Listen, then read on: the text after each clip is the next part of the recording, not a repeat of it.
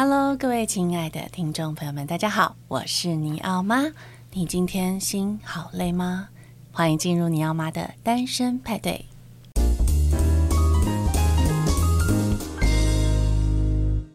今天非常荣幸邀请到不远千里来参加节目的两位超级大来宾，让我们欢迎 Elsa，还有周小姐。哎，Hello，大家好。对，周小姐，你要不要先自自己先自我介绍一下？因为 Elsa 等一下我会给她比较多时间。Uh, OK OK，今天非常荣幸，而且因缘巧合跟能够来参加尼奥妈的单身派对。单身派对。那我是周秋霞，那英文名字是 EOS。嗯，怎么念？EOS，EOS，好酷哦。对，这这个是一个希腊女神的名字。那再稍微 简简单介绍一下。喜欢听。嗯，我儿子超爱希腊神话，请请告诉我 E O S E O S 就是晨曦晨曦女王嘛，女神啊，奥罗拉奥罗拉。英文的话，这 E O S 其实不是不是不算是英文啦，应该算是希腊文。那所以为什么秋霞会想？取对对对，那为什么要取这个名字？酷哎！因为中国人喜欢讲字号那些嘛。那我们自己出了社会之后，就想要为自己取一个又响亮又 Beyond 的一个英文名字。那因为我是早上出生的，所以我自己就翻阅字典，就发觉哎，这个晨曦女神是叫 EOS，那就还是很有深度，所以就自 自行自命为 晨曦女神，那自己取了 EOS。今天的主角其实是玉山哦，蔡玉山 Elsa。那为什么我会采想要采访玉山？是因为她真的很酷哦，她有一个自己创立的品牌，叫做良辰鸡蛋。那这个品牌在卖的就是鸡蛋，但是 Elsa 呢，她用了一个我非常非常喜欢的方式在卖鸡蛋。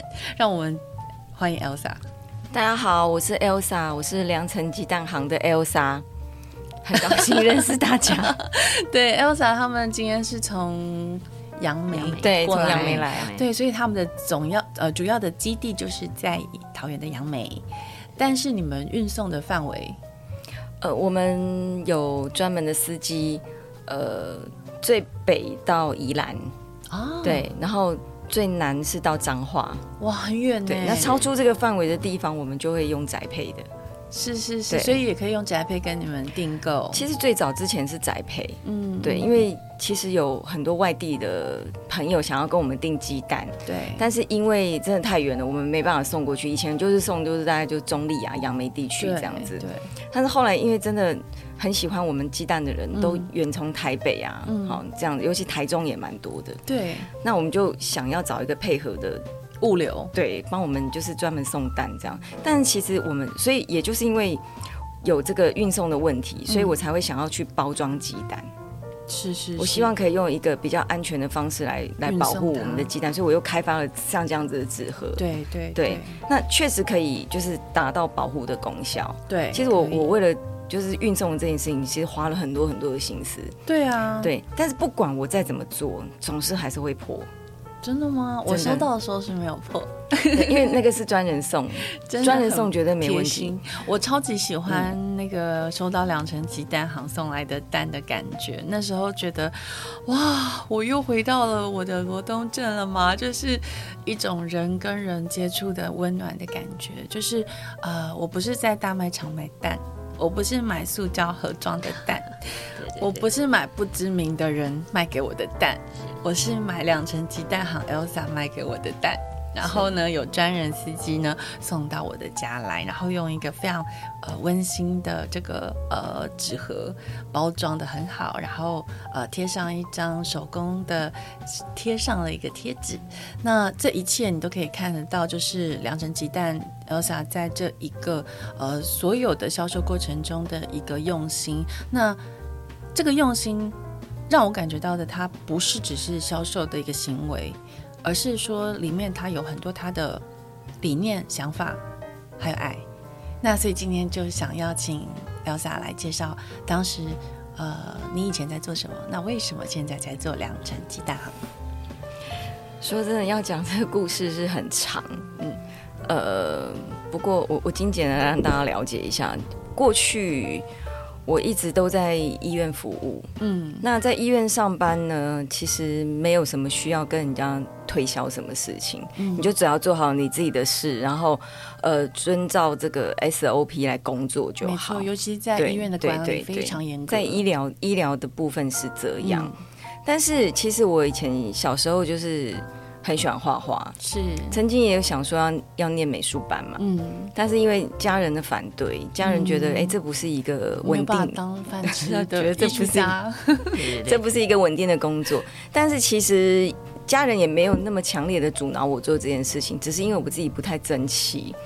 好，刚刚那个主持人有说有他是你是念美术班嘛？对，我高中是美术班，但是其实我没有考上美术班。嗯，对我我过去也是想要念美术班，然后可能就是当一个美术老师这样。嗯嗯。可是因为我也不争气啊，没有考上。不要这么说，不要这么说，这都是上帝的安排。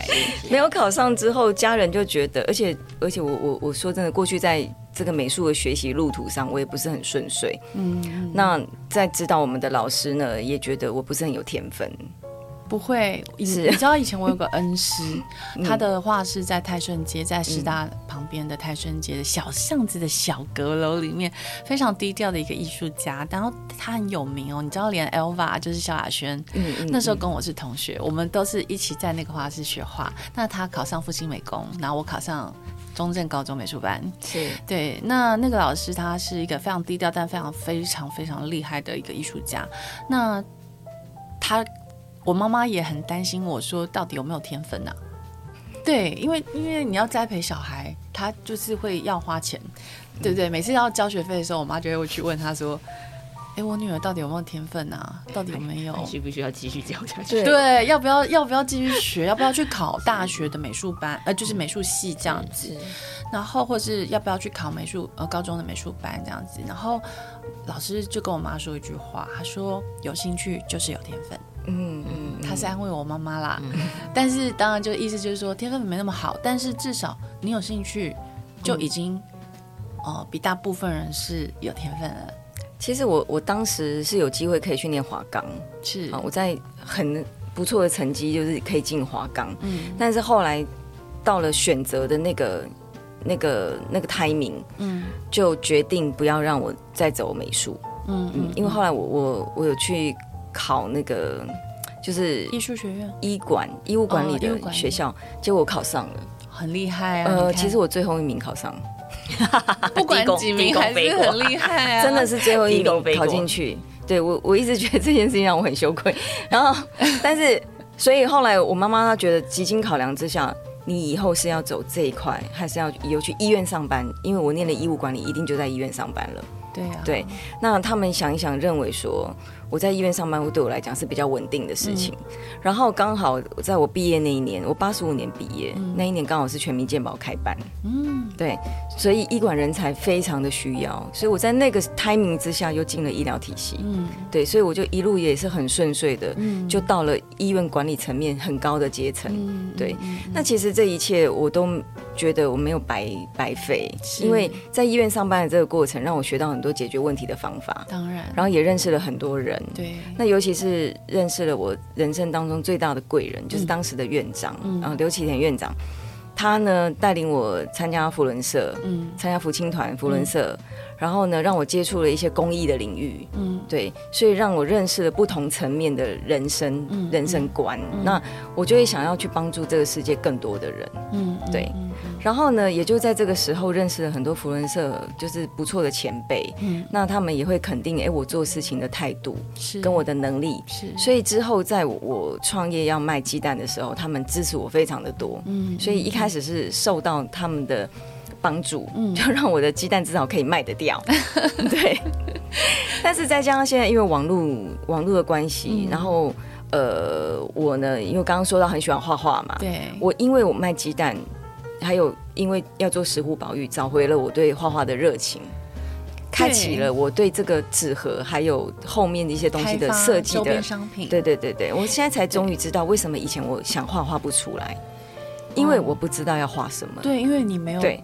对，我没有目标，感动啊！对对，没有目标的话，我就会不知道。所以我其实不是不会画画，我只是想画我想画的东西。没错。但是因为过去我没有目标，我不知道画什么，所以我画不出我想要的，我会画的东西。就像我在医疗业那个时候，并没有让我，其实我中断很多年。我在医院上班几年，我就没有画画几年。是，对，是真的，一直到我接触了这个工艺，接触了这件事情，我才想要开始回来画画。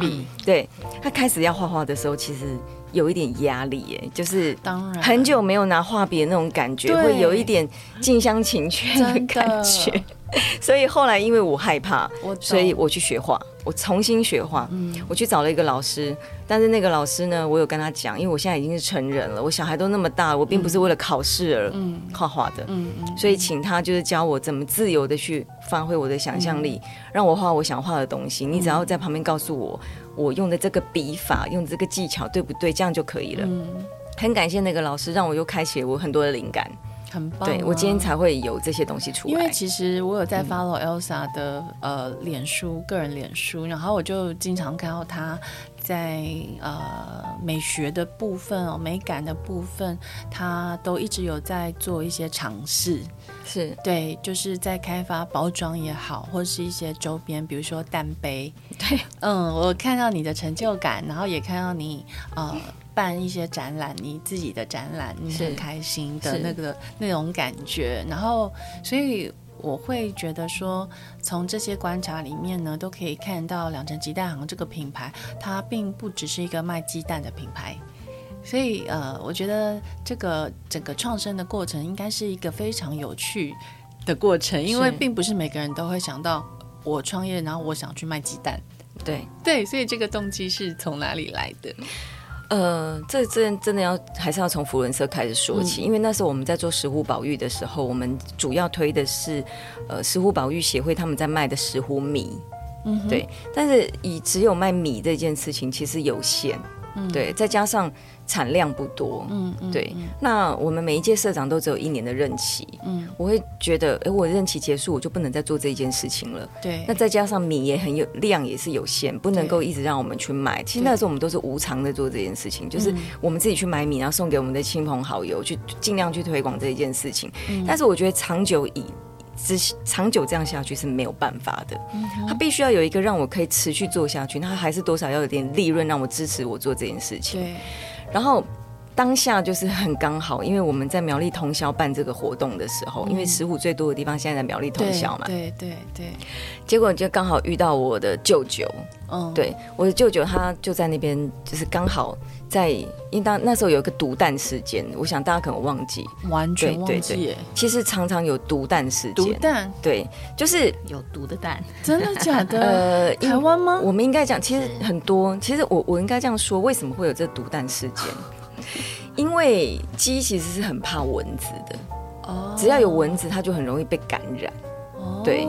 那那要怎么样去想办法让养鸡场旁边不要有蚊子？那一定要有农药，因为乡下对，要农药要杀虫剂，对对。那多多少少也会可能会沾染到蛋壳，哦，对，所以才会有这种毒蛋事件。是是是。对，但是其实当然没有我们想象那么严重。可是有毒的鸡蛋，你总是会不安心，因为就是说它少量，对不对？对，它吃不死你。但是如果说你长期累积，当然，但你对肾脏啊什么的，肝脏、肾脏都不太好，对，就会有累积一些毒素嘛。尤其是尤其是对小朋友，如果经常吃蛋需要蛋白质的青少年，对，可能都是一个。所以这种状况难免，对，因为这没办法，你要杀蚊子啊。可是呢，那个当时我舅舅他想的是，就是完全无毒的鸡蛋，嗯、所以这个养鸡场是完全没有放农药的。那这是真的很困难，真的。他又要放羊，又要没有、啊、没有没有蚊子，又不会生病。对，这种状况其实一一个，因为我我舅舅是农业专家，他以前从小就养鸡、养、嗯、牛。这样，所以他对这些东西研究很深入。嗯、那再加上他的理念就是完全无毒，所以这是研究非常久的结果，就是一定要有一个很好的理念，嗯，对，去创造这个农场。嗯、所以他当时就问我说：“哎、欸，我我我现在在养鸡卖这个无毒的鸡蛋，你要不要帮我推广看看？”那刚刚我说了，我们以前都在医院上班，其实我们不太需要去求人呢、欸。就会有病人来，当然当然，对，病人是我觉得他不太需要去做生意，对啊，对。但我我觉得我从来就不是生意人，我家里面没有人做生意，要生出一个生意脑的小孩不容易，对，所以那时候我很困扰，我想说舅舅都这样跟我开口，可是我从来就没有做过生意，我做得到吗？对，但是要不是因为我要做石虎保育，我不会开始这个起心动念，因为我念头一转，嗯，我觉得我既然要继续做石斛保育，那我卖米跟卖蛋不是一样的吗？都是农产品。那我那我 我想发问一个白痴问题，因为我想很多听众朋友们可能跟我一样无知，我们其实真的不知道什么是石斛米。哦，石斛米刚刚没有介绍到，石斛米其实是这样，因为呃，为什么石斛会绝种？有一个很大的原因，其实我书里面有写，这这个书里面有写，还有一个很大的原因，就是因为石斛没有东西吃。嗯，好，那它的食物来源在哪里？就是。稻田里面奔跑的青蛙、田蛙、嗯哼、野兔、嗯哼、好田鼠，这些是它的主食。OK，因为石虎生长在浅山之中，浅山浅山就是不是高山。OK，那浅山就会有很多居民，人类在那里居住，是是，所以它是跟人类是共存的。是是是。那为什么以前满山满满谷的石虎？因为他们有东西可以吃嘛。那以前我们的种种稻米不会有农药，嗯，但现在都有。对对，所以那些小动物肯定没有。那它是不是就少了？小动物都被毒死了，或者是对食虎吃到这些动物之后，它也中毒了。哦，很多，这是一个食物链，渐渐的就绝迹了。听了好难受。是，所以我们呃，陈美婷博士。好，就是石虎妈妈陈美婷博士，她在做研究的时候，他们就想到一个办法，就是推广那一片田都不要有农药，嗯，让那些小动物再回来，对，让他们变成石虎的餐厅，一个生态圈，对对，一个健全的生态圈。米不是给石虎吃的，米是给人吃的，但是石虎需要这片田它所生出来的一些动物，他们他们喜欢吃的东西，这是天然的食物链，是是，对，我们已经破坏这个食物链了。所以才会造成它绝种。是是，对。那石虎没有东西吃之后，他会去吃什么？会去吃农民的鸡呀。对，所以造成农民那么痛恨石虎。哦，所以苗栗人那么讨厌石虎，因为他那 鸡很重要。苗栗我真的很讨厌。对对，因为鸡鸡对对农民来讲是一个多重要的，是经济经济经济动物。对，它是经济动物。它鸡死掉不能生蛋，又不能吃。嗯，对呀，没错。而且台湾人其实使用鸡的。比例非常非常大，对对对对，需求量非常大。所以他有没有讨厌石虎？他一定会讨厌石虎啊！一定要讨厌石虎，他要猎捕啊！对对 呀，所以就变成这叫鸡舍冲突。嗯，对，第一个当然没有东西吃，再来就是鸡舍冲突嘛。嗯然后就是土地开发、路杀的问题啊，因为路都田都变成路啦。对，他就车子跑那么快，石虎撞到死掉，路杀。对，这是几个主要的原因。那我刚刚回到石虎米这个议题，石虎米就是说。呃，要让这片田是无毒的，啊、所以流域收复的概念嘛，这一片田无毒，再、嗯、下一片田无毒，嗯、一整片田都无毒，嗯、因为十五的奔跑的领域非常广。嗯嗯、如果尽量这边全部都是无毒的稻米的话，嗯、那对他们来讲，生存的环境才是最有利的。对，那。卖的石虎米呢，会捐三趴给石虎保育协会去做这个石虎保育推广用呢。除此之外，还可以作为鸡舍补偿，是就是农民如果有鸡被吃掉了，嗯，那有一些经费可以补助他，嗯，这个鸡被吃掉的这个费用，甚至还可以帮他修缮这个鸡舍。懂我们会招募志工去帮他们盖鸡舍，是让他们的鸡可以在笼子里关的好好的，他、嗯、晚上不会跑出来被咬啊。对对啊，所以这件事情是很伟大的事情。我们过去一直都在推广这个事，但是。呃，鸡蛋也是一样啊。我推到这个鸡蛋，我一样也是捐三趴给食物保育协会，继续做这样的事情啊。嗯，对啊，它虽然利润很低，但我们还是愿意做这件事情。那刚刚我讲到鸡舍冲突，我们养鸡其实跟跟食物是不是有一点矛盾？有有矛盾的地方，因为鸡农照理来讲很讨厌石虎的，可是 对。对，因为我们是一个了解这个新仇旧恨之后，就完全的了解了。那在我们的养鸡场，其实很重重视我们的生态保育，因为我们完全没有用农药，所以我们的养鸡场也出现过石虎。哦，我就是听到我舅舅讲了这个人，他的理念感动我了。嗯哼，他怎么说？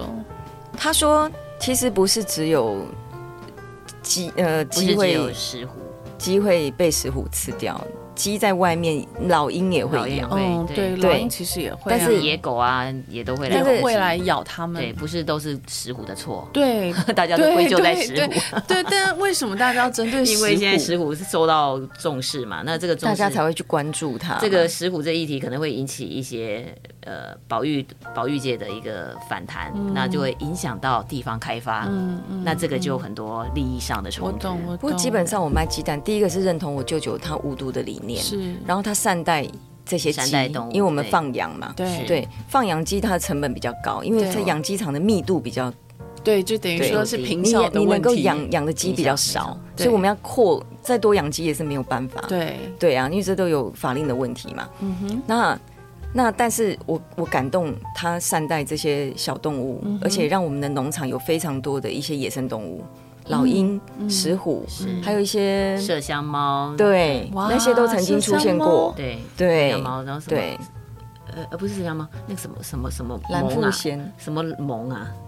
哦，我一时间想獴类的吗？对对对对对，其实我们的红那红鼻子，我们的那个白鼻心啊，哇，对啊，一时之间想不起来。反正就是一些很罕见，在可能在动物园才能看得到的动物，对呀，会出现在这个无毒的一个农养农场里面。我去那里。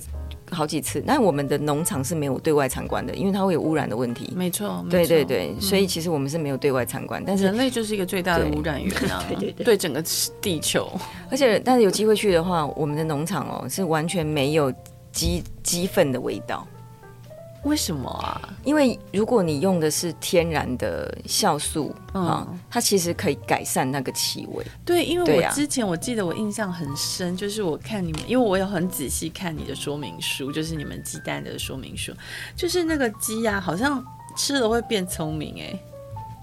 我记得有这件事情，就是那个营养，它会吃了会让我们变聪明。因为我们的鸡啊，每一年都会换一批新的鸡。嗯，那鸡其实。一辈子，它能够生的蛋有限哦。对，一天只有一颗蛋嘛，一天不到一颗蛋。真的吗？是啊。对，哇，我好没知识哦。我一直以为鸡要可以一直下蛋，有时候还不会生的。真的假的？要看它身体状况。平均来讲，二十八小时。营养好像二十八小时。还有营养够不够？对对对，还要看心情，对，还要看气候，对，很多因素。但是鸡蛋呢？这是一个 鸡蛋是一个鸡蛋是一个很神奇的东西，就是鸡吃什么。它就生出什么东西来，对对对，所以饲料是关键，对，所以就是商业机密，这个饲料就是商业机密，它一定要营够营养、够天然，没有色素。对，因为你们的蛋啊，我觉得它的特色是我自己吃的感觉是，就是说它它比较小颗，它没有那么大颗，然后它里面蛋黄也比较小，可是它颜色很呃比较深。你那时候买到的鸡蛋应该是所谓的出生蛋，对，因为鸡。这一辈子生的蛋，在前面头三个月，等于像是人类的投胎一样。嗯嗯，对。那大家都说投胎比较聪明嘛，有点因为他刚生蛋，喝初乳的孩子会比较聪明。然后他，所以鸡呢是这样，它刚开始生蛋的时候会比较小颗，嗯可是会越来越大颗。哦，所以它是有阶段性的。对，只要你一整年都吃我们的鸡蛋，你就可以看得到变化。哦、你在年初的时候会比较小颗，但是到中间可能就比较适中，但是它会越来越大。哎，那我我，可以再问一问一些，因为像我在，因为我是一个平常就是很少去市场的人啊，我就是都是在超市买蛋。嗯嗯嗯，那他们的尺寸都是一样的，它是挑过的哦，就是他们就是特别还有那小颗的蛋怎么办呢？其实我不晓得他们拿去做什么，因为有些人小颗的蛋是炒的很高价的。哦，因为它比较珍贵。对对对对对，但是我们是没有让它特别高价，嗯，因为其实以营养价值来讲，有些人有一些迷思，他认为出生蛋就是特别的好，特别的补，所以就会有有一些人他会把它炒得很高，就是觉得这个应该要卖得很高的价钱。其实也确实啊，因为你看他一生当中就只有这段时间才有这种小蛋，嗯，没错，对不对？他也他也值得去让他把这个价钱炒得这么高。可是对我们来说，嗯，我们也不是真正在做生意。的人，我会认为说，嗯，你这个蛋比较小颗，嗯、所以我虽然它比较营养，可是我不会去把它的价钱特别调很高，嗯，我就会让它维持原价，嗯、甚至可能便宜一点点，嗯、对，去去卖它，这样。所以我觉得说，你们在做的这整个事情，都跟你当时在福伦社里面呢做这个食物保育的这个呃环呃健康营养无毒是呃应该是你们的轴心，对对。然后你们想去推广这个事情，然后到呃各个家庭里面，因为大家都有孩子，是，是吗？对。所以呃，你也是为了自己的孩子跟家庭，然后更坚定这个信念，说你想要推广这些事吗？呃，我想这件事情跟小孩有什么关系呢？其实要要要这样说，因为我我们小时候都没有我们自己的梦想，嗯，就像刚刚我说，我以前小时候也想要当美术老师，想要做画画的这件事情，嗯、那但是呃，家人的给我们的影响是蛮大的，是。对。那也就是因为家人的关系造成，就是我从来没有做过生意，对，然后我也没有去看过外面的世界是长怎么样，就是在家里面的保护很好，嗯，对。但是我自从开始创业之后，我的想法也是希望可以做给我的孩子看，嗯，其实不是只有读书这一件事情，对，对。那就算你。当然，我很幸运，是我孩子书念的不错，比我以前念的很好。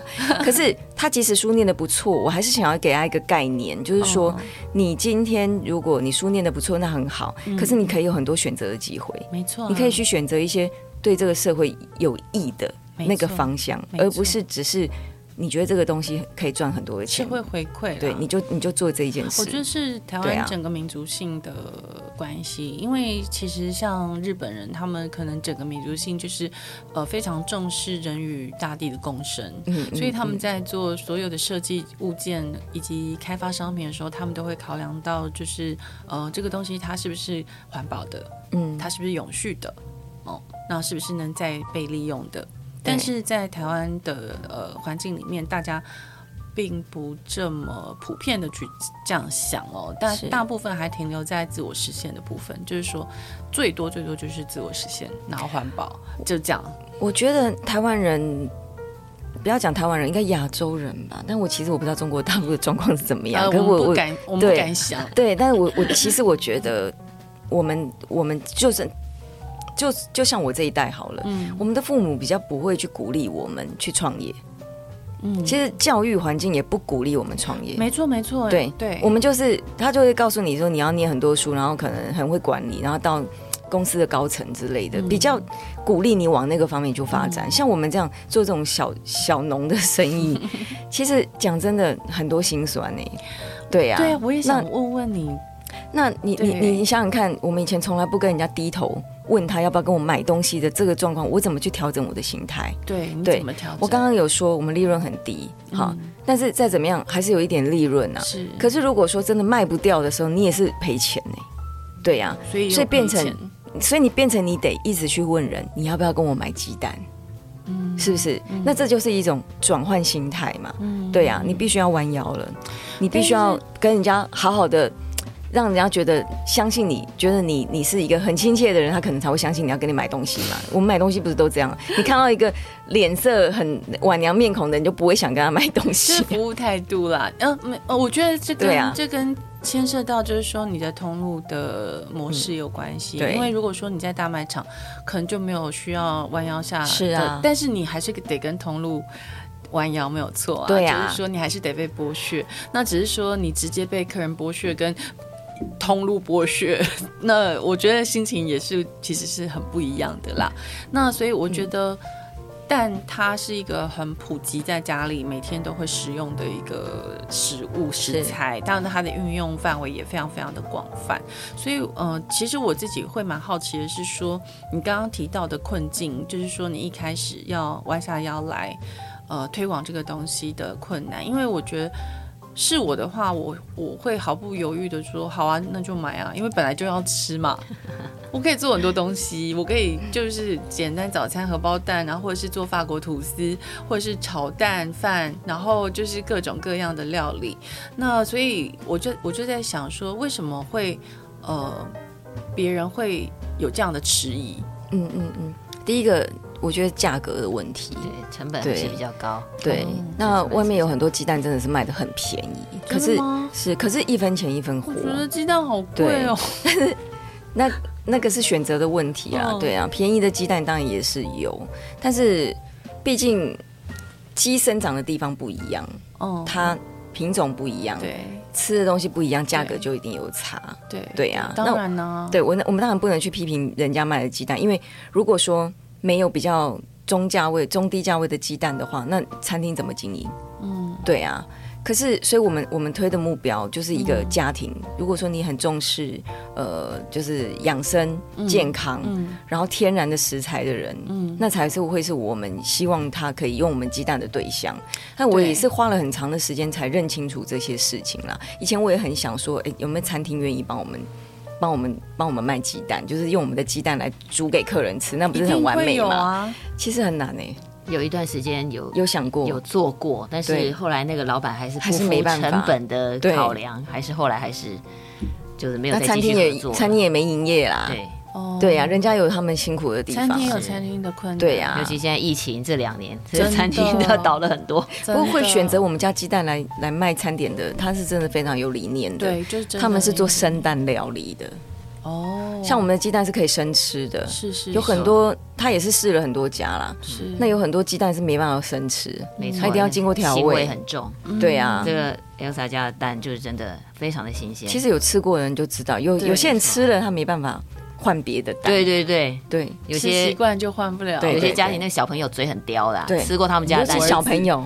对小朋友，然后那味道非常敏感，对，就会问说这个好吃，这哪买的？嗯，以后再换别的蛋就不就不太 就不太能够接受了。对对对，还有很多是买给宠物的，呃，对对对对，宠物？宠物鲜食，对，就宠物鲜食的，他们也对这个生蛋要求的品质非常高。对，有些真的很有很有钱的。很有钱的家庭，不一定是有钱的，他就是爱他的宠物，对，爱他宠物，对呀。买那个鸡蛋是说是要给他们家的狗吃的，狗啊猫啊 很多。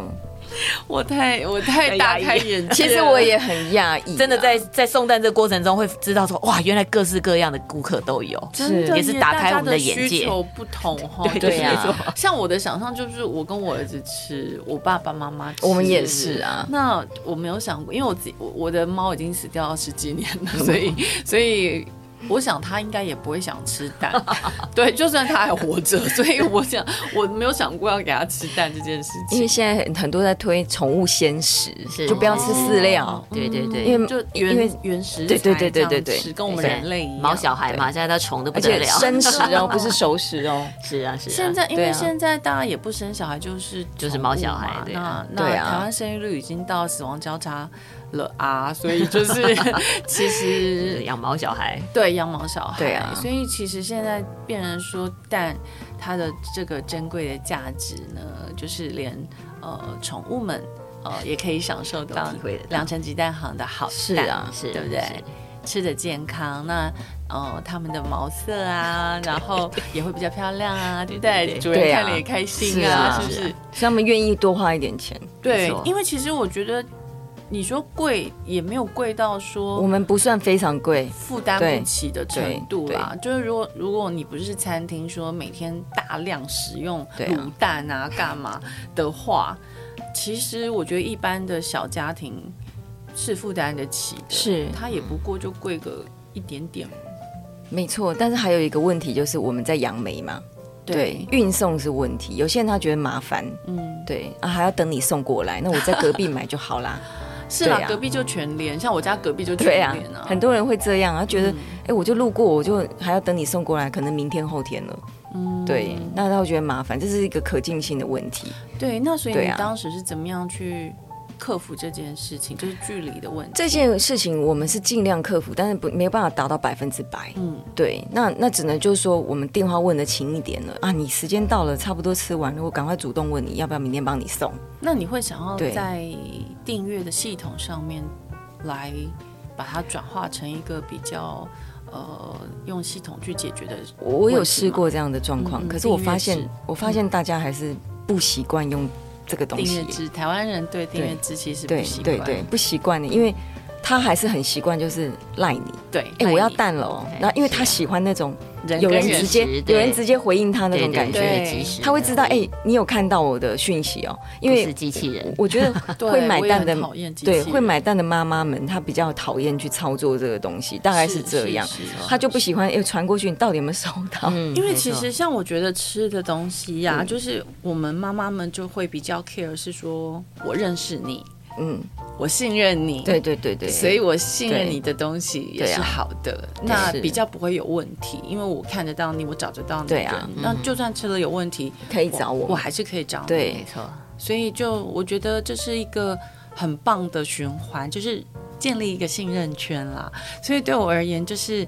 能吃两层鸡蛋的蛋是很幸福的事情，是真的很幸福。我觉得我一直都觉得能够有机会吃到我们家鸡蛋的人，他是很幸福、很幸运的，很幸福。对，因为鸡蛋竞争很激烈，大家都说自己的蛋好，嗯、真的。对，那我们的蛋好在哪里？是有很多人他还不够清楚。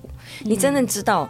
这整个核心，这整个生产的过程，你是会感动的，因为我们的鸡蛋呢，从农场一生出来开始，那一天就送到我们店里来了。嗯，其实全世界，呃，不要讲全世界，全台湾做不到像我们这样。因为大家就当天，对，因为我们因为我们农场的蛋只有供应我们蛋行，嗯，他没有在卖其他人。就觉得对对对，因为我们的产量也不多，对，对我们产量不多，所以我们可以做到这样，我们就单一。所以单一牧场，然后，所以我们家的鸡蛋呢是没有混到其他牧场的。嗯、你一般在外面看到的大的蛋行，它应该都收了很多其他的其他家牧场的鸡蛋，哦、因为刚刚说过一天只有一颗蛋。那如果这个养鸡场只有两百只，它只有两百颗，它怎么卖？超不可能，所以它一定要好几家好几家收，收了以后到这个蛋行来，嗯，对不对？所以一般我们买到的蛋。大概流程是这样。那如果是上架的，像在全全家便利商店，哦，就是在便利商店或者是在全联，像这样子，它一定是洗选蛋。它洗选蛋是什么？洗选蛋就是你生出来之后，你必须要经过清洗。嗯，像龙饲蛋比较多洗选蛋。龙饲蛋一定是洗血蛋，一定要洗血蛋，因为那个鸡被限制在这么小的空间里面，它一定会沾到。沾到粪便，它一定要洗嘛，它洗的非常干净。对，而且其实现在政府本来就有规定，你上架的鸡蛋要清洗啊。对，而且要压上日期。对，但是从生的时候洗，它要经过好几道的清洗，所以它蛋壳会变薄。它变薄之后，它就会保鲜的效力比较差。因为鸡上面本来有一层天然的保护的细菌，保鲜的细菌，它就不见了嘛。对，所以蛋壳变薄又没有保护的细菌，所以它自然就是保鲜保鲜的时间比较短。那经过洗选之后，它它包装，它其实已经不可能是一天了，它至少要两三天，可能甚至一个礼拜的时间，你才能够上到架去买。对对，但不是说不好，有些人特别喜欢洗选蛋，对，就感觉是很干净呐。对，虽然买十颗十颗很快就用掉，他帮他冰箱。可是你听完我就不想再买洗卷蛋，但洗卷蛋 一定要冰。糟了，我们这样子讲下去，该不会 我怕被告？不会啊，不会，这大家的选择啊，因为价格不同嘛，其实通路不同嘛。其实我曾经就是我在，因为我。客人常会问我一些鸡蛋的问题，我因为这些问题，我都整理了很多鸡蛋的知识，是包括这个龙四蛋的这件事情。龙四蛋真的不是不好，嗯，对。龙四蛋怎么写？我这三龙就笼笼子的笼，饲养的饲。龙四蛋，对，嗯，龙四蛋它只是会有洗选蛋保鲜程度的问题，可是它其实供应给餐厅它是最最经济的。哦，就是说对于餐厅通路的话，它是一个。经济有效的，对，它是它它的量，它的量会比较稳定嘛。那你餐厅都不能没有蛋的，对对，它一定每天都要开。对啊，对啊，所以这是你看你想要选择，你买包包也会买 LV 的啊，你会选择去买什么其他？所以你是看你的啊，你就看你自己喜欢什么 样的，没错没错，都是可以用啊。就是说每个人都有他的评估的一个一个方式啦，成本啦，或者是说呃我的使用方式、途径、频率，对，可能都是一个一个评选的一个标准。对，对。不过我刚刚讲到这个保存期限的问题，所以你可以去那个上架的鸡蛋上面看看，嗯，它它的保存期限跟有效期限有多短。嗯哼，那跟我们的比较起来，哎、欸，那为什么有的蛋它是放在不冰的货架，然后有的蛋它又要放在？如果经过洗选就要冰。哦，对，因为冰起来保保存期限比较长。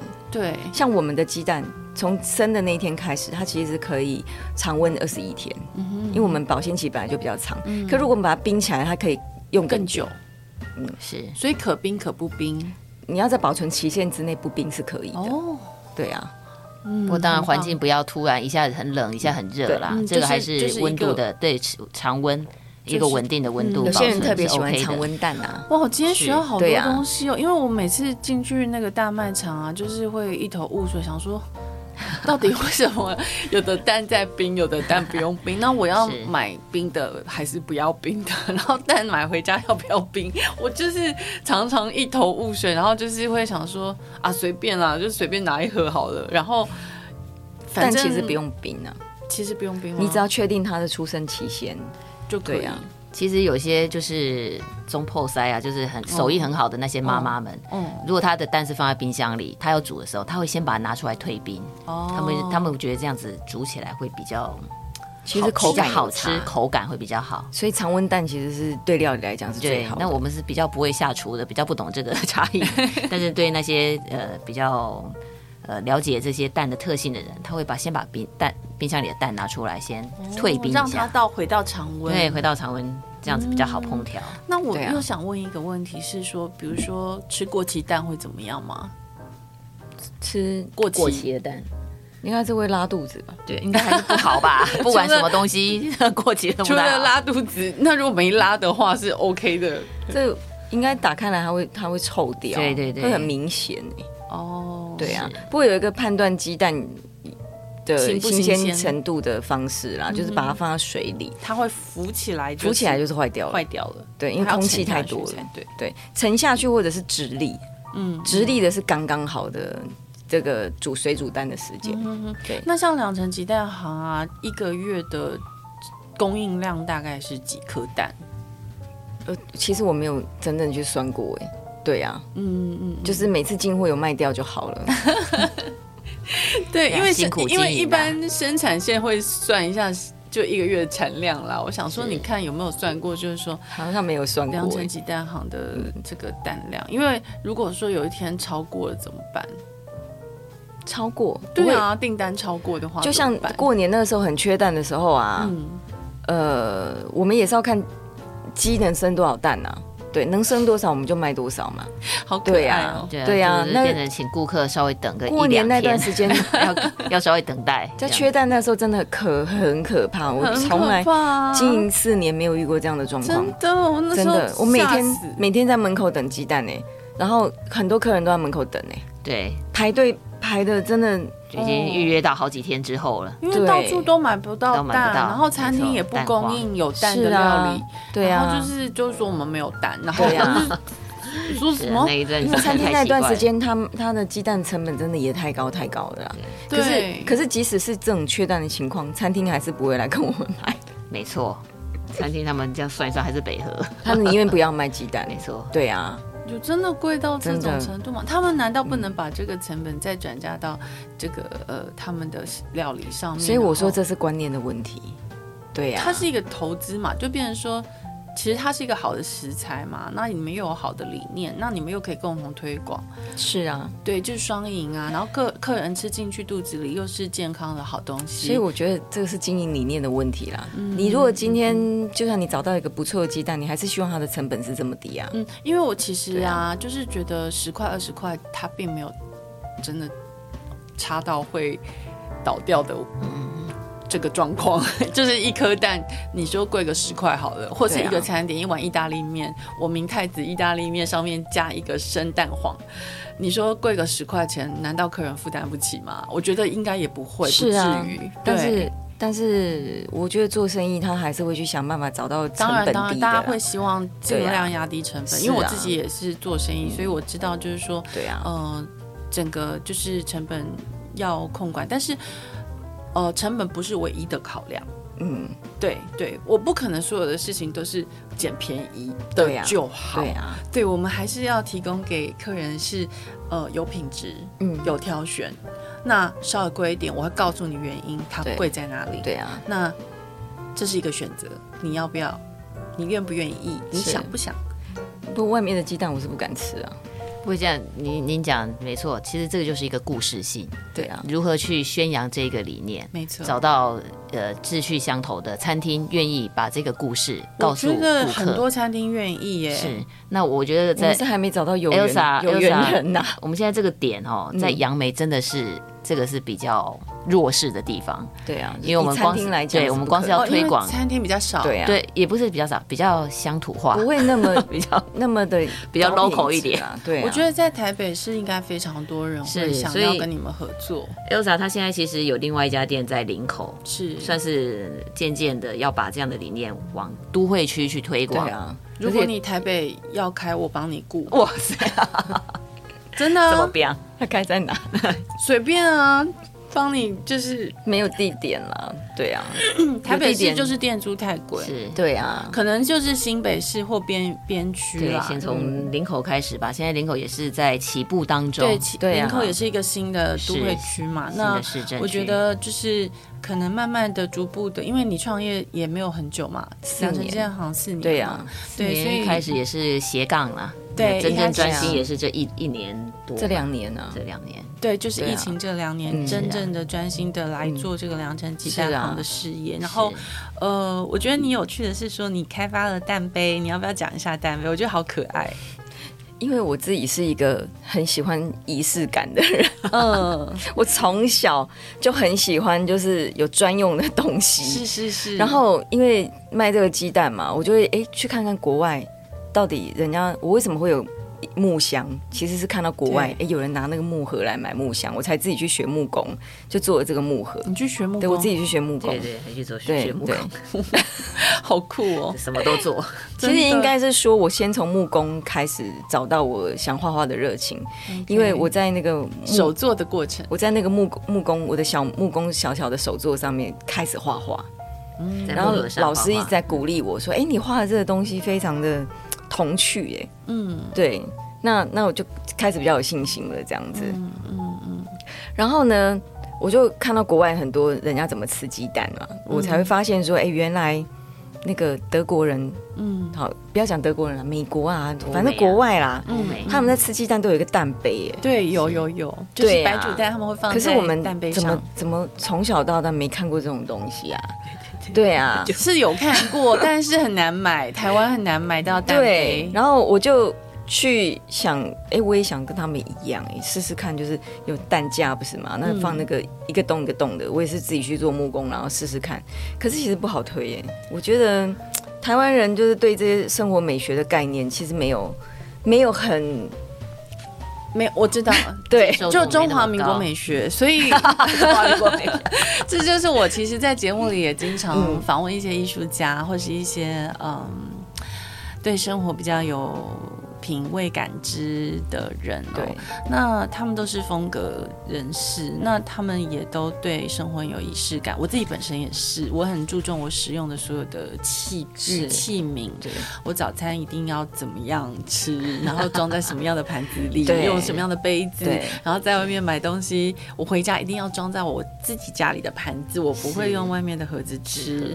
对，因为在家吃就要有在家吃的样子跟感觉嘛，那才。还是一个幸福感的营造，那自己也是一个生活品味的一个享受嘛。就是我们人生在世，活着就是当下。你如果随随便便的过一生，那你真的来这一招要干嘛？有点枯燥，有点疲疲乏。对，就是你都没有一点呃生活情趣。对。没有一点品味的时候，那你人生来这一招到底要干嘛？你真的想一想，认真的想一想，听众你们认真的想一想。如果说你的生活里面都没有一点情趣去调剂的话，你也不讲究你自己的每一天，那你活着到底要干嘛？所以我们真的就是会去做这样事情的人啊。那我才会想到，哎，做一个蛋杯。但是有没有很多共鸣？其实也没有哎、欸，大家都觉得哇，好漂亮，我有共鸣，大家觉得好漂亮，好可爱哦、喔。可是会不会跟你买？不会啊。可是跟我买的那个客人，我非常用心的做他的这个产这个蛋杯，你亲手做吗？我亲手做的，然后我还帮他，我还帮他设计了他的字体、欸，因为他是全家人嘛，他其实其实是他他本来在台湾呐、啊，他本来是台湾人，后来到跟先生到大陆去工作。这真的对很他看到我的这个东西，哎，这个我我讲真的，这个其实淘宝你都买不到，哎，你知道吗？他们虽然淘宝到处都买得到东西，他还买不到这个，为什么买不到？它上面有我手作给他的姓名，哎，那差你你怎么有办法找得到？对啊，那是我手绘的，这就是以后吃早餐就是一定要用的东 西。对啊，他就全家四个人，我就放他们四个人的名字，写了他们四个人的名字，他以后就有自己专属的单杯，好棒哦！对啊，那不是很可爱的事情吗？非常可爱，而且非常的就是觉得说那种家庭气氛，气氛吃饭的时候是不同。对呀，而且这给小朋友来讲，他有一个他把小时候。小时候跟爸爸妈妈吃饭，吃鸡蛋、水煮蛋，都有自己的杯子，他也会影响到他将来。嗯、没错，他未来他可能吃水煮蛋的时候没有一个蛋杯，他 就没办法吃下去。对，他会觉得嗯、呃、不舒服，哪里怪怪的，就是在外面没有蛋杯的时候。我觉得你可能之后就要开发携带式蛋杯，其实我伸缩的那种。我以前小时候真的很无聊，我常常都在想有没有这种东西呀、啊。有没有这种东西可以做这件事情啊？嗯、我小时候就在想到底有没有这种蛋杯在吃鸡蛋呢？对啊，但是小时候没有看过，没见过世面啊。现在长大，资讯比较比较比较要搜寻这些资讯比较容易，非常非常可以找到别人原来是这样。哎，他们国外很多不是只有木头的蛋杯，而是陶瓷的，陶瓷的很漂亮，玻璃的对呀，对骨瓷的很多那个卖家饰的有名的店，像那个 KC。只是说，因为它单价高啦，嗯、所以说真的认真会去买那个的人，大部分是藏家，就是说他们喜欢一些古物，嗯、或者是收藏的，对玩家，他们喜欢去买呃买一些欧美啊，或者是跳蚤市场买一些可爱的老件，那他们把它放在家里当摆饰，他不他不一定会用它，他只是觉得。嗯，这个东西是欧美跳蚤市场买到的，或者是啊某个呃拍卖网站上面拍到的，从国外寄来很珍贵的一个蛋杯。啊、台湾真的很很难买到。台湾基本上应该没有品牌在嗯量产，应该都是外销。就我有看过那个那个什么，有个英国的家饰品牌卖包包的那个 Cathy 啊 Kingston 是不是？Cathy 对对对。什么的那个就是小花的，他有他有在卖，他有在卖的。因为英国人他们会吃，他们会用蛋杯啊。对啊，对，德国也有。对，欧美人士是习惯了，但我觉得亚洲确实是呃没有什么在用蛋杯的原因，是因为我们做蛋料理的方式跟他们不太一样。对，主要用炒的，他不会带吃带壳水煮蛋。对，我们大部分就一定是把它打散，然后去炒。对啊，炒啊那类的，对对，做成烩饭呐，或者是加在炒饭里，然后去拌呐，或者是各种啊。但我们很少真的说加蛋壳放在桌上。对，因为你还要剥它，对呀，小孩会觉得麻烦，对呀。那大部分小孩就像就像剥虾子一样，不想剥那个壳，所以就最后还是妈妈要去剥。所以所以大家干脆就打散，干脆就是直接打散它，然后就是直接撂。我觉得那跟呃整个食用的习惯有关。那我觉得这个东西它是必须很长时间去营造的。他必须透过营造那个氛围，就是要营造这种生活美学。像你们家，我觉得像良辰吉蛋，如果说你有这样子仪式感的概念，呃，以及开发周边商品的概念，你就非常适合经营 IG。嗯，因为它是一个 lifestyle 的呈现，嗯嗯嗯嗯、它不只是商品，它是一个生活的品味跟气味，是氛围。然后讲究，讲究这件事情很重要，嗯、可是大部分人都不讲究，台湾人都不不是很讲究。讲、嗯、真的讲究的人，他们就是同温层，对，真的就是同温层啊，就一群很讲究的人，然后大部分另外一群就是我随便，嗯，嗯对，我们在路上看到大部分人的最简单、最表面、最肤浅，你说衣着穿穿穿着就好了，嗯、大部分人就是像我有国外的朋友到台湾来，他会说。他看不出来台湾人的穿衣 style 是什么。嗯，他说他在 L L A 可能可以看得出来 L A 的人就是这样穿，嗯，或者是到 New York New Yorker 的人就是有一种风格，是或是到巴黎就有一种风格，在东京就有一种风格。可是台北他看不出来，台台湾就是就是各各方都杂处在这这里，对，然后大家都是混混搭，都是混搭，然后然后，然后可能呃。很轻便的就出门，比如说男生可能就短裤拖鞋就出门，吊嘎，吊嘎，对，蓝白拖，对对对，他们不 care，然后就背一个。电脑公司的包包就出门。呀，他是工程师，我很明显我知道你是工程师，OK，你不需要再背一个 ASUS 的包包，但是不是说你要用很好的东西，而是说你有没有讲究，说你出门你要去哪里，你要见谁，嗯。的场合。嗯、可是台湾很 casual，它是一个好处，它很 casual，你到哪大家都欢迎你，不会说你穿短裤拖鞋不能进来。对啊，但是国外很多地方是你穿短裤拖鞋是不能进去的餐厅哦，对，你一定要换上长裤。穿上有包的鞋子才能进去的，但是在台湾是很 casual 没有错，所以我觉得就是说，慢慢的、慢慢的，很多年轻人他们也开始呃得到了很多国外西方或是呃日本那边的资讯，我们跟日本比较亲近嘛，所以很多呃日本那边的文化一直一直一直影响深深厚的影响着我们，所以他们在穿着打扮上面，好或者是用具、文具、器皿上面，他们可能已经已经在讲究了。但是在你刚刚讲到的那个东西，它其实并不是表象上的讲究，呃，它包饮食，它包含饮食跟一个家庭的一个形态的一个塑造。嗯、我觉得吃是饭桌是一个很重要的地方，嗯嗯，嗯。餐桌是一个重要的地方，它是凝聚一家人的地方，嗯、对，所以说、嗯、为什么人家说妈妈很重要，女人在家。里很重要，嗯，是因为女人掌管着厨房跟餐桌。对啊，那如果说在这个厨房餐桌的氛围是好的时候，家庭气氛就会好。嗯，那如果说这个餐厅这个餐桌是分崩离析的，大家不好好吃饭的时候，就是你吃你的，我吃我的，或者是我们全部都坐在电视前面吃饭的时候，那个家庭氛围完全的不一样。嗯嗯，所以我。对，所以我了解你。所以像我家是没有电视的，嗯，很好，很好。因为我痛恨吃饭的时候配电视。当然，虽然我小时候也是这样长大的，那现在大家都配手机了，大家各自一人一人一台 iPad，对，就是架在那边，然后就大家追剧吃饭这样子。那我我我饭桌是附近是我家就是没有电视，没有这这相关的，我我不想要。就是被电视绑架的一种用餐的情境。的确，我觉得我也很，我也觉得这个晚餐时间，或者是家一家人能够同时聚在餐桌上共同吃东西的时光是非常重要而且温馨的。对，而且在那里聊很多事情，没错没错，聊一整天，不要各自看各自手机，大家把自己手边忙的事情先放下来，好好的花个半个小时就够了。对、啊，好好的吃东西，好好的聊一聊今天的对今天发生的事情。对，然后妈妈很重要的时光，制作的前前前置备菜的过程那么辛苦，是你们就花个半小时。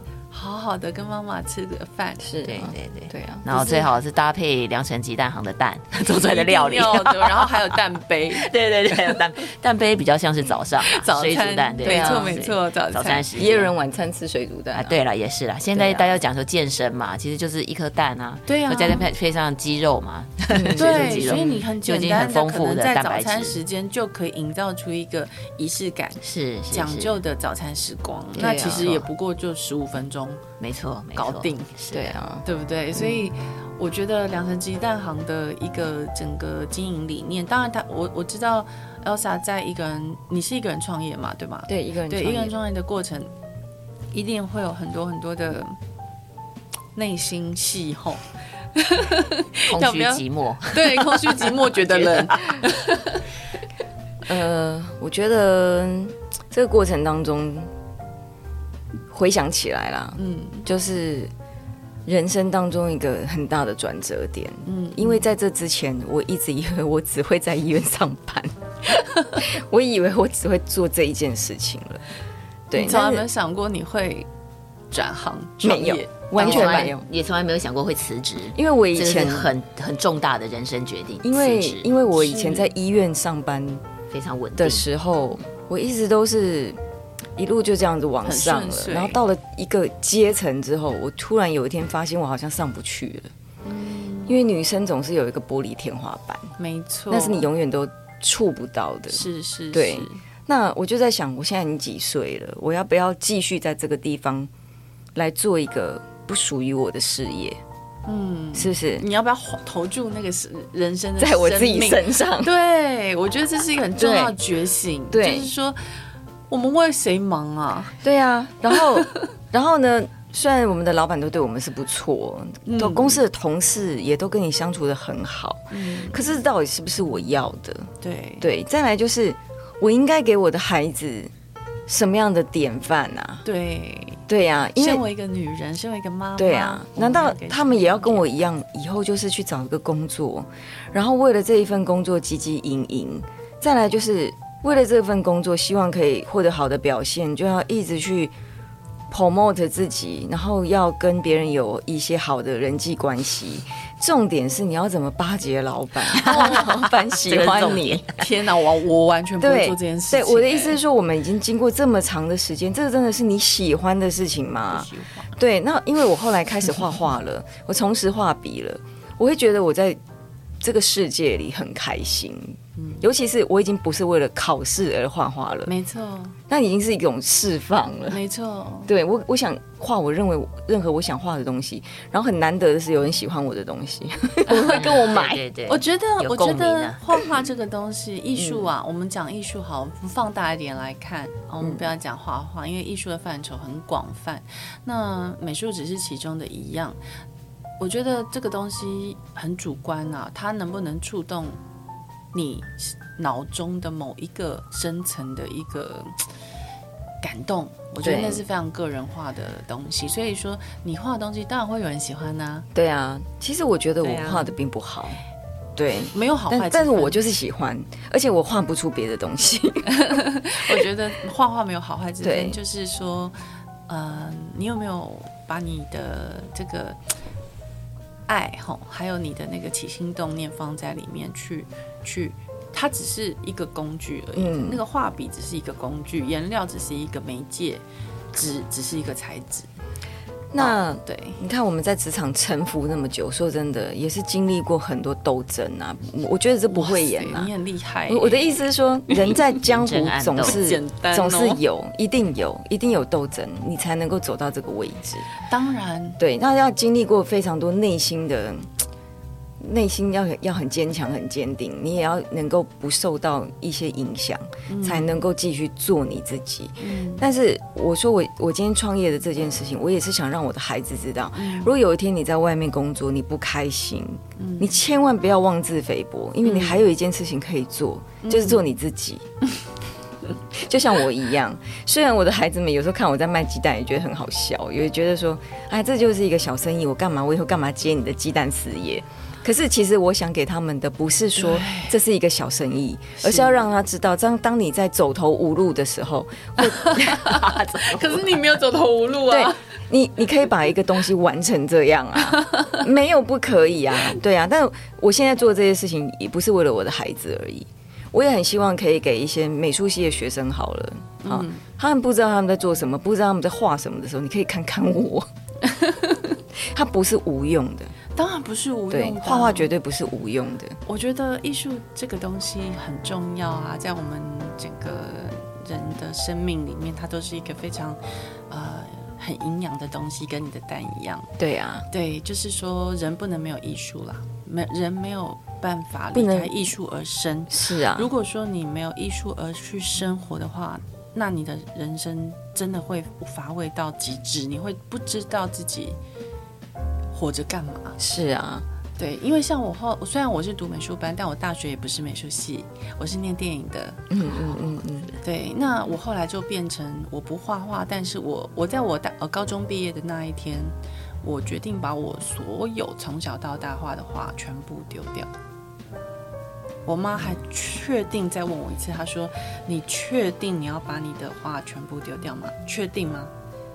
我说我确定，哦，我再也不画了，因为我知道我画不赢别人，嗯，因为我看过太多天才了，嗯，他们就是随便画就是天才啊，他们不用不用想，你知道吗？就是你知道你永远一辈子画不赢他，那你何苦？是你何苦去挣扎这个东西？但是我就跟我妈说，对，我确定，我不要了。我妈说好。然后我妈就把它丢了，所以我一幅从小到大一幅画都没有留下。我不后悔，因为我觉得那是一个过程。是，那我自己做的选择，我自己承担。嗯，我也觉得我画的没那么好，没什么好留的啦。虽然我当然也得了一些奖，但是我觉得就是，那那那又如何？他、嗯、他们其实，你画画并不是为了那些奖，而是你你为了自己而说话。你你只是说透过这个媒介，那我可以透过很多方式说话。我如果不画画，我可以去欣赏画，我可以去。跟艺术接近、靠近，我可以把所有东西都变成艺术啊！像你现在就在把蛋变成一个一门艺术啊，啊就它就是一种艺术。简单的鸡蛋也可以有艺术啊，没错、啊，它也可以有仪式感啊。对啊，对啊，这个仪式感就是艺术本身。啊、所以就是说我并不认为，就是说你必须一定要依靠某一种材质、一种创作的途径，它才能称为艺术的行为。嗯，呃，而是说我们。生命中就是不能离开艺术，因为艺术一直在你生活里，只是你有没有去发现它，嗯、你有没有去跟它靠近，你有没有去嗯发掘它的存在，跟你共存在你心里，你绝对有这样一块东西。那文字也是一种艺术啊，你可以用书写的，像说话也可以啊。我现在用说话，它也是这个艺术。我在做我自己的作品。对，所以任何东西它都可以是，所以我觉得 Elsa 很棒的是说，在经历了这么多年的时间里面呢，他艺术一直在他的心里没有离开过。是，你看哦，这个真的是要活得资深一点的人哦，才能了解的事情啊，因为我们够资深，我们知道就是说几十年来。你时间拉长来看，它就是一个二三十年的过程。嗯，这个东西没有离开过我们呢。是啊，它是一个小时候的养分，一直到现在还是我们的养分。是啊，对啊。如果说我人生没有艺术，我走不到今天呢。因为我经历过，我刚刚在节目前我跟你们分享过，我人生经历是非常凄惨的哦。任何所有女人该遭遇到的不幸，我没有一个没有遭遇过的。我靠着什么活下去？靠着艺术活下去。嗯，那我每年都一定会收藏一幅画。从我从我三十岁开始，或是二十九开始收藏，当一个藏家。嗯，我不是很有钱的人，嗯、但是我收藏艺术家的作品。对，我不画，但我看你画。嗯嗯嗯、那我从平面的作品，现在开始慢慢呃进化到雕塑。哦，甚至是复合美材，各种，所以就会发现，就是说，其实人生呢、啊，它很长，它它很长也很短，嗯嗯，是，就像五月天唱的哈，昨天太近，明天太远，就是这样子，人生就是这样子，它又短又长，所以就是说，在每一个当下里面呢，都不要放弃自己，是，然后有梦想就去做。然后你不会有走投无路的那一天，因为因为你总是有路可以选，没错。所以我觉得 Elsa 很棒，是说，身为一个女人，身为一个妈妈的角色，她想给孩子的是一个典范，跟我一样，我也是。我做节目，我孩子讨厌死我做 Podcast，讨厌死我做 YouTube，讨厌死我。做 Facebook，他还规定我，因为他现在青少年，他规定我不准再出现他的照片在任何社群平台。我说，可是我当尼奥妈很久了哎，就是从你一岁我就在当尼奥妈，我说当到现在，我说要换名字，不叫尼奥吗？好像有点难。大家也认识你，他叫尼奥，对他叫尼奥，他叫 Neo，N E O，对，然后他就是现在青少年，他就突然有一天跟我说他他不喜欢这个名字。他说这个名字很奇怪，我说哪里怪？他说就很短啊，就三个字母，简单。Neo 对，简单明了。我就说你知道当时我是为了你，我怕你被罚写名字一百遍，然后 所以我帮你想一个很短的名字，然后阿公阿妈有办法念出来。对，因为你说 Ethan 阿公阿妈很难念，那 Neo 他们 OK，所以就是叫他 Neo。那我就想说不要找一个很呃。太多人用的名字，所以那时候我想说，哎，你有好，好像台湾并不是很多人叫你有，所以我就想说叫你有。那它又有新的意思，嗯，哦、呃，在很多呃，如果你们了解艺术史的话，很多、嗯嗯嗯、呃，它都是 N E O 开头。哦是在医，其实，在医学上也是这样。对，一样，它就是新的意思，新生的意思。没错。那我希望我的儿子他就是有这样子，一直在处于一个 new 的一个状态，就是一个新生，一个新的 idea，一个新一个创新，拥有很多很多新的新意的孩子、嗯、一个人。对，所以他是我赋予他的一个。意义跟期待哦，他可以 Neo Dash 后面很多东西，对，所以我的频道叫做 Neo，然后 Neo 妈妈 ism 啊，就是新妈妈主义，嗯嗯，是是，对对，新妈妈主义，因为我的当妈妈的想法跟大部分的妈妈都不太一样啦，就是我也算是异类啦，对，非常丰富而多变，呃，就是非常创意，很 有创意，很奇怪的一个妈妈这样，所以大部分妈妈可能。呃，我都不在妈妈群体里面，也不在妈妈同温层里面，因为我关注的事情跟他们真的很不一样。那我的孩子又是高功能性亚斯伯格的孩子，嗯、是，所以带法会跟他们带他们的孩子是完全不一样的逻辑，嗯、并没有办法就是一般的带法。嗯，对，所以其实一路以来都是我如果不用一些新的方法。新的教育的理念、教养的理念去带领他，是没有办法成功的。那很开心的是说，活到现在，我们两个母子关系非常非常的好，嗯，紧密。因为我们相依为命，唇齿相依。而且您也非常用心，听得出来你非常用心在他的教育上面。嗯，其实我不重视他学科，所以你说我用心吗？我不敢说，因为我真的不在乎他学科。就是说考试成绩怎么样哦，可能都考很烂，但是我很在意的是说，他能不能快乐的长大，成为一个好的大人。嗯这个您跟 Elsa 还蛮有相近的理念，他也不太管小孩子的成绩。真的，我觉得成绩真的很放在很后面呢。对啊，其实我一开始我把我我生完我儿子，因为他很调皮，然后又常受伤。嗯，我一直认为他应该以后是走体育方面的，很棒啊。对他的功课我没有强求哎。对啊，可是没有想到他自己很爱念书，那更棒了。对，他突然突然觉醒了。体育他就体育他就是。没有什么兴趣，没有一个球类他会。我儿子完全不会任何运动，啊、宅男到不行。你知道，就是雅斯伯格人，其实他们就是自闭症啊。嗯、那就是他们现在已经不叫雅斯伯格，因为纳粹的关系嘛，哈。嗯、所以雅斯伯格已经被除名很久了。那在台湾就被归在犯自闭症里面。嗯嗯。嗯那所以其实基本上自闭症，你要他出去运动。你让他死吗？他们不不出门的啦，不喜欢晒太阳，也对，对啊、也不运动，也不不流汗啊，不对啊，不跟人接触，人与人之间的运动是不可能。他甚至也不喜欢音乐，我是非常爱音乐，从小就听，啊、因为他在我肚子里的时候，我就去学吉他，嗯、因为我觉得说他是最靠近我肚子的一个乐器，嗯、然后他可以听到。弦的声音，嗯嗯，哦，所以我为了他那时候大着肚子大到不行的时候才没有学吉他。其实我那时候怀我儿子的时候就学小提琴，嗯，我以为他会对音乐有一点兴趣，结果完全没有。呃，可是我觉得这个东西在他需要的时候就会跑出来，或许对啊，会，他会调剂他的生命，嗯、你不用不用担心。我我对我这个儿子其实是很放任的，我没有在担心他什么，我们也是单亲，对。但是我觉得我尽可能的去让他知道，他不管做什么事情，我都会支持他。我不知道你是单亲哎，我单亲，辛苦了妈。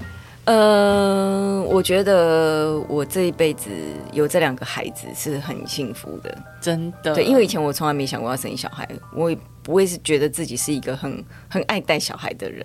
可是有了他们之后，虽然带的过程很辛苦，嗯，对，可是最后他们现在已经到青少年的时候，我会觉得我很幸福，嗯嗯，就是人生当中，人生当中有他们两个人给我一些陪伴。对啊，我会觉得是很幸福的事情。再加上我身边的人，包括我朋友，好，嗯、好，或者是阿妈啊、妹妹啊，都很照顾我这两个小孩，嗯，所以他们很健康的在长大。真的，我觉得单亲啊，啊因为我昨天才写一篇文，昨天七夕，我在我的粉专写一篇文，蛮多人有反应哈。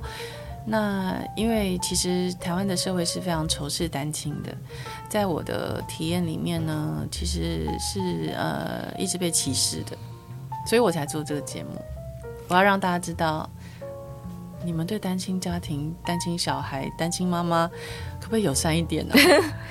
但我从来没有感觉感觉到有被不友善的对待过了。那你很幸运哦，应该是说我很有自信。我不在乎别人的对我的眼光，所以我完全没有感觉。别人会直接攻击我，嗯哼哼，这么严重？有时候，有时候小朋友偶尔会讲啊，就是说，哎，班上没有几个人家里是单亲。对我儿子也会，但是我都会告诉他，你根本不需要觉得，对，对你，你有什么不好意思或者是什么。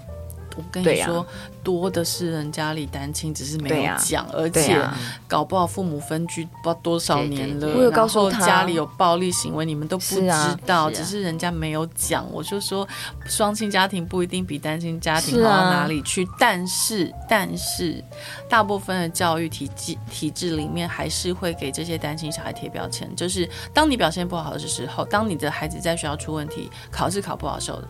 大部分老师还是会贴标签啊、嗯，因为他家单亲啦，或或是嗯，因为他隔代教养啦，嗯，阿公阿妈在带啦，难免啦。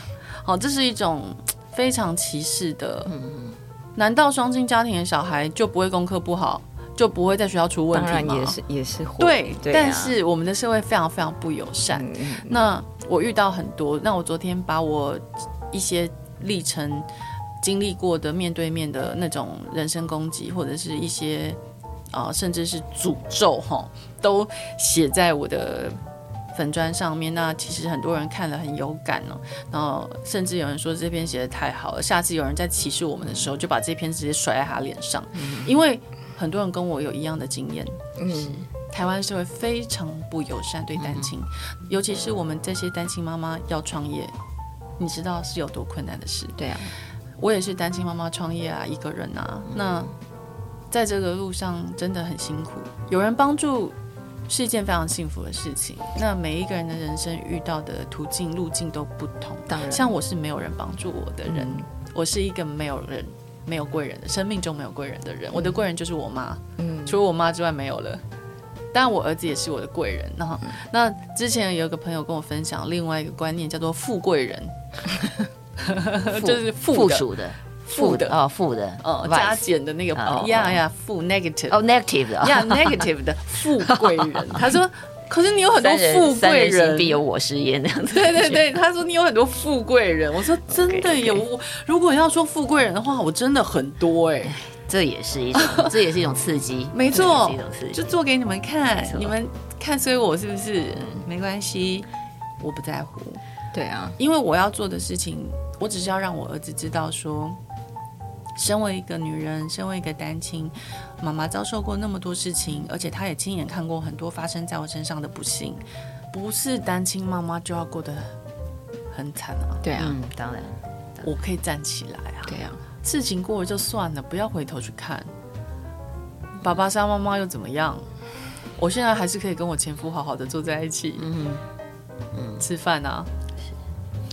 没有什么了不起，没有什么，没有什么，那就是一个过程。嗯，重要的是，我觉得他看过那些过程之后，他知道妈妈是可以修复的。嗯，妈妈是可以站起来的。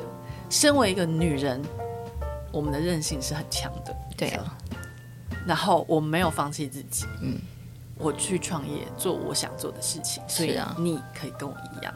嗯，当你遭遇到很多挫折的时候。你可以站起来。是，女人不是像，我不想让她看到的是脆弱的女人，脆弱的女性，破碎的人。我想让她看到的是，妈妈是女人，是独立的。嗯，我们是有能量的，我们是有力量的，我可以抚养你的。妈妈是人，妈妈会伤心、难过、受伤，但是所有的东西，痛苦，她都会过去。关关难过关关过，我总是可以再站起来。所以要表现的是一个妈妈的女性的一个楷模，让她知道说女人是可以的，嗯，你不要小看女人哦。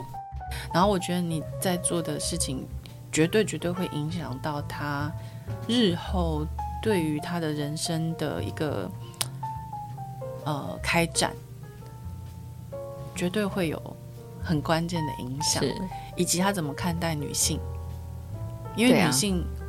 就像节目刚开始我讲的，女性就是一个弱势，弱势，单亲妈妈更是一个弱势中的弱势。嗯、对啊，对。然后，所以呃，在这个呃养育男孩的过程里面，我觉得很重要的一个任务是，不要再养出一一个儿子是 男人是会。不善待女性、不尊重女性的男人哦，啊、我觉得那是我非常重要肩膀上一个很重要的使命。嗯、我要让他知道，就是说，嗯、其实这些女性都很伟大。嗯，然后每一个女性，你都要把她们当成当人看。因为在我成长的过程，我觉得男人都没有把我当人看过。我因为这是我个人体验啊，当然很多女性是过得很幸福，公主般的生活。嗯，那那是上帝给给他们的恩赐哦。但是，呃，在我的生活里并没有这样的恩赐，但是。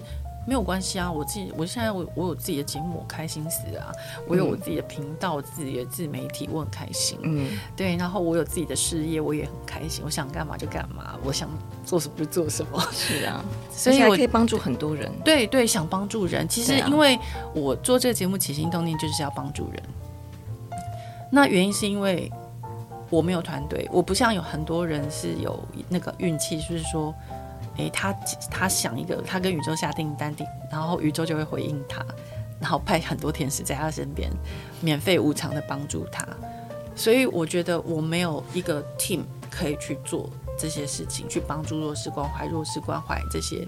你刚刚讲到，比如说石虎、环环保、食育等等这些这么好的东西，所以我靠做节目，我一个人能让一个人听到。能改变一个人，给一个人希望，给一个人力量，给一个人陪伴，那就是我能做到最好的事情，是很棒。今天 今天跟 Elsa 这样子，我想这样的互动，我相信其实你也算是跟 Elsa 形成一个联盟的状态，因为其实 Elsa 也是非常乐于助人的。我相信在呃，不管是在生活上的分享，或者日后可能在事业上会有所连接，这个都是我相信都是可以期待的。但您您不要说没有贵人，其实我们生命当中到处都是贵人。对啊，就富贵人很多，呃、不止富贵人，正向的贵人也是很多。我我真的没有哎、欸，哎，别这么说，别这么说，以后以后就会有。我最近在写书，都会有。我最近在写书，等我出书的时候，你们再看我的人生历程，你们就会知道，光是听刚才一开头就已经很震撼了。我相信您的故事是非常精彩的。对啊，对，是有故事的人，不是有不是有事故的人。我贵人不多，富贵人非常多，但是。我觉得蛮厉害一点，是我既悲观又乐观的活着哈。就是说，其实我是一个非常非常悲观的人，但是我总是就是好像少根筋还是什么，就是 事情发生过后就会忘记。是，然后那这个非常好，每天都是新的一天，就像你 Neo 这个名字取得非常好，因为这就是你的理念。我也是这样的人呢。对，就是这样。睡一觉起来又是新的一天。呀，我不会往回看，就是说。OK，然后发生，然后就过了，这样情绪过了就算了，就是难过一下就就算了。还有很多事要做。对，我会 往前看，啊、我过去的事情我往回看干嘛？啊、对不对？对呀、啊，对，所以我就觉得说，哇，很棒哎！我今天可以跟两位这么资深，对啦，资深资深啊，资深美女，又有智慧哦的女性对话，然后呢？聊聊创业，聊聊生活，聊聊生命，聊聊仪式，聊聊艺术。我真的觉得非常荣幸，我觉得这一集好好听哎，谢谢。那我真的也很希望可以，就是把这个两层鸡蛋行，我对两层鸡蛋行的这个理念，跟这种饮食上面的这个仪式感、幸福感，嗯，啊，传递到更多的女性的心里面，啊、让他们知道说，其实。用餐的时间啊，好珍贵哦。嗯，没错。然后真的，你一颗蛋啊，你贵五块钱，哎呀，又不是花不起。是，给孩子吃一个会变聪明的蛋。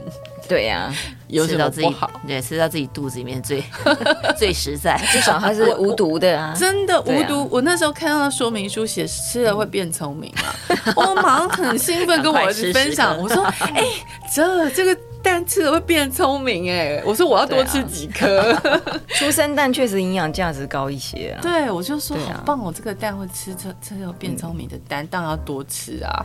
以后就是要多吃，所以我那时候一天呢、啊，最高纪录一天逼他 逼他吃三颗。早中晚一餐吃，没有没有没有，一餐吃一餐吃三颗哦，个对，太好了。我说多吃一点，多吃一点，就是大户大户大户，就是多吃一点营养营养，这个很好，这个好东西这样子。那 Elsa，你要不要介绍一下你今天的书？好书推荐的书。呃，这一本书呢，是我最近做的一个绘本，然后它其实主要是做石虎保育推广用的，但是其实男主角跟女主角是我的两个小朋友。嗯，对，因为我有一个一个高二，现在高二的儿子，然后另外女儿是国二，他们两个差四岁。嗯，因为他们两个，因为刚刚我有说我们单亲嘛，对，所以我当初是本来爸爸是要把其中一个带走，对，他坚持，对啊，但是我我我后来也很坚持，希望他们两个一定要在一起。当然了，我过去其实因为。很花很多时间在工作上，其实比较忽略我两个小朋友。嗯，可是即使我我我在照顾上比较忽略他们两个，但是并不是说我不爱他们，我非常的爱他们。那因为过去在职场上沉浮嘛，你必须要。你无法兼顾很多，当然，对，我觉得是女性的困境。对，可是如果真的要谈到这个程度了，我还是坚持他们两个一定要在一起，毕竟他们是手足。当然，因为我自己跟我自己的妹妹呢，也是聚少离多。嗯，我很清楚，这个手足之间，如果你在成长过程当中相处的时间越少，它的连结性就越低。这里其实是我心里的一个遗憾啊。嗯，对，所以我就坚持说他们两个一定要在一起。嗯，这样，所以后来我想要做这个。绘本的时候，我想要做石虎宝玉的故事，可是我要怎么把它串在一起？我就有一天又突然有一个灵感，就把他们两个人，一个当男主角，一个当女主角。嗯，我 这个故事的内容是叙述，呃，我是妈妈，妈妈在讲故事的时候呢，让两个小朋友睡着了，结果睡着了以后，我们三个人就变成石虎了，所以我们去经历了一场生离死别的过程。嗯、对，那这个过程当中，妹妹被抓走了，嗯，然后哥哥就突然觉得。想起以前，虽然我们都吵吵闹闹，一直打架，可是我还是没有妹妹，我会很伤心啊。嗯，我们一起读书，一起长大，嗯、一起上学。嗯，那我就会开始伤心，我就要去救妹妹，所以就哥哥就自己坚强起来，然后去找一些资源，然后去救了妹妹回来。然后呢，所以这中间的过程就写了三个师傅的一些呃绝种的原因，包括路杀，包括鸡舍冲突，因为鸡舍冲突，所以石虎被抓了嘛。嗯。对，然后哥哥又就再去救他回来，这样，然后找了找了其他的人来帮忙，把这个石虎给就是妹妹放出来，这样，然后最后我们三个人就回到我们可爱的家，然后梦就醒了，这样。嗯，所以它是一个梦境的一个冒险。对对对对对对对，对啊。那呃，其实我以前也很想要出书，嗯，我之前为了。要让我儿子愿意跟我在一起，我带他去英国游学，嗯，就是我们两个人，我们两个人去探险。因为真的在过去我比较疏忽他，所以他其实跟他爸爸比较好，嗯，对。但是为了要让他们两兄妹可以在一起，我希望他可以选择跟我在一起，所以我花了一点时间跟他独处，嗯。然后让他知道说，妈妈其实也都是关心他，嗯，然后也很爱他，嗯。嗯，然后就让他找回我们之间的一些感情，嗯，对，所以最后他留在我身边，对啊，做了一个很贴心的孩子，真的耶，真的。他的爸爸其实呃，我们现在也还是朋友啦，对啊，当然当初在在签字的时候是不太愉快，过程对过程真的是很不愉快，可是后来还是很顺利。就是完成了这个人生大事嘛，嗯、然后也让他们两个人跟在我身边。嗯，好，那他爸爸现在也是承认说，呃，那两个小孩就是在我身边过得很好。嗯，对，然后也很懂事。嗯，对，然后也没有因为我们离婚的关系是单亲的关系，就就是功课很差啦，或者是呃很负面呐、啊，都没有。嗯，对呀、啊，嗯，但是当然小孩子的缺点有嘛。好吃懒做一定有嘛？每个人都有缺点，没有完美的人啦。爱买玩具也是还是有啦，嗯、对啊，贪心嘛。可是爱玩呐、啊，可是就是起码他们是不会为自己的出身感到难过。好，然后虽然他们常常都在笑我写这故事，我说我可不可以就是等输出了，我去你们学校讲这个故事？他说拜托你千万不要来，你也千万不要讲这两个人是我们。我觉得 Elsa 真的很可爱。我今天因为每个来宾都要推荐一本书，其实我真的没有想过 Elsa 会推荐自己创作的作品，而且是绘本。讲真的，我其实很少看书，因为我自己有一个社团叫文青聊绘本啊。那我们就是文青聊绘本里面就是呃。都是在讲绘本的事情。我自己从事绘本出版业也从事了大概将近有十年时间，嗯嗯，那都在完全就是专注只做绘本，其他的同事我不做，只做绘本。我想你应该听过一本绘本很有名，叫《妈妈买绿豆》。当然，当然，他所以我其实我本来想要带那一本书来上一对对，但是对那那那本书真的很棒，太经典了。其实我看我会哭哎，它没有什么字哎。啊，那你应该也会喜欢林明子的一系列作品，它都是非常生活化，然后就是跟、嗯、呃，就是日常。我本来是想画出像那样子的绘本，但是我我画不，实在是画不出来。不会不会，我相信你有一天一定可以完成你的作品，然后透过募资结合你的商品啊，做成一系列的。对啊，呃，一个品牌的一个。我现在还在努力这件事情啊。嗯，我觉得你需要一个编辑啦。嗯，说实话，是是是是是，我很需要一个编辑。编辑是非常重要的。你有一个好编辑跟没有一个编辑是差非常多的事情。然后一个行好的行销跟呃懂书跟不懂书的行销是差非常多的哈。因为绘本不是一般的商品，对。所以今天呢，真的非常荣幸邀请到 Elsa，然后还有这个名字非常特别的。EOS 对的，嗯，来到节目中来分享这么多有趣的事，我觉得一集真的是聊不完。那非常期待之后 Elsa 的绘本出版之后，可以以创作者的身份来采访 Elsa。赞赞赞！那今天真的非常感谢两位喽。那今天节目就录到这边，请跟大家说再见喽。谢谢大家，谢谢大家的聆听，谢谢喽，拜拜，拜拜。